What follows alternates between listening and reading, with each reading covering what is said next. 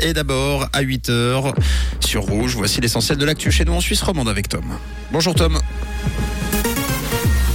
Bonjour Mathieu, bonjour à tous. Au sommaire de ce journal, la Suisse dégringole au classement des pays qui ont un avenir durable. Zurich et Genève sont les villes où l'on trouve le plus de millionnaires et de milliardaires et un temps mêlant soleil et passage nuageux pour aujourd'hui.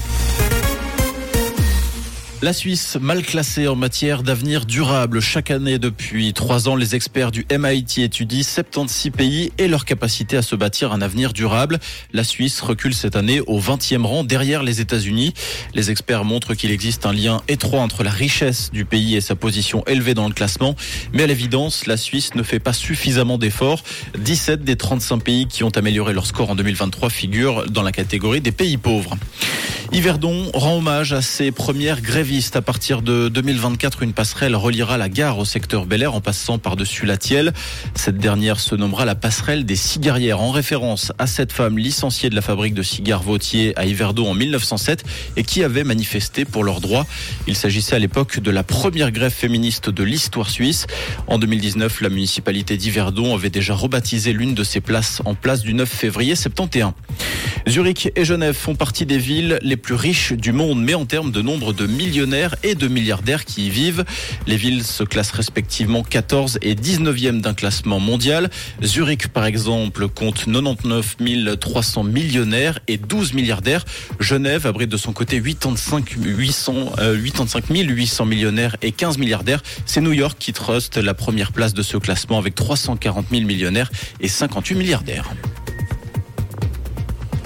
Les gardes forestiers. Les gardes forestiers italiens ont capturé l'ours qui a tué un jogger. Les faits s'étaient produits le 5 avril dernier. Un jeune homme de 26 ans avait été attaqué et tué dans la zone montagneuse de la province autonome de Trente. Le sort réservé à cet ours est encore en suspens.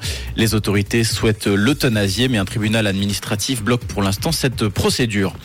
Un squelette de T-Rex retrouvé a trouvé preneur pour 4,6 millions de francs à Zurich. Ce squelette reconstitué appartenait à un collectionneur américain. Il était estimé entre 6 et 8 millions de francs.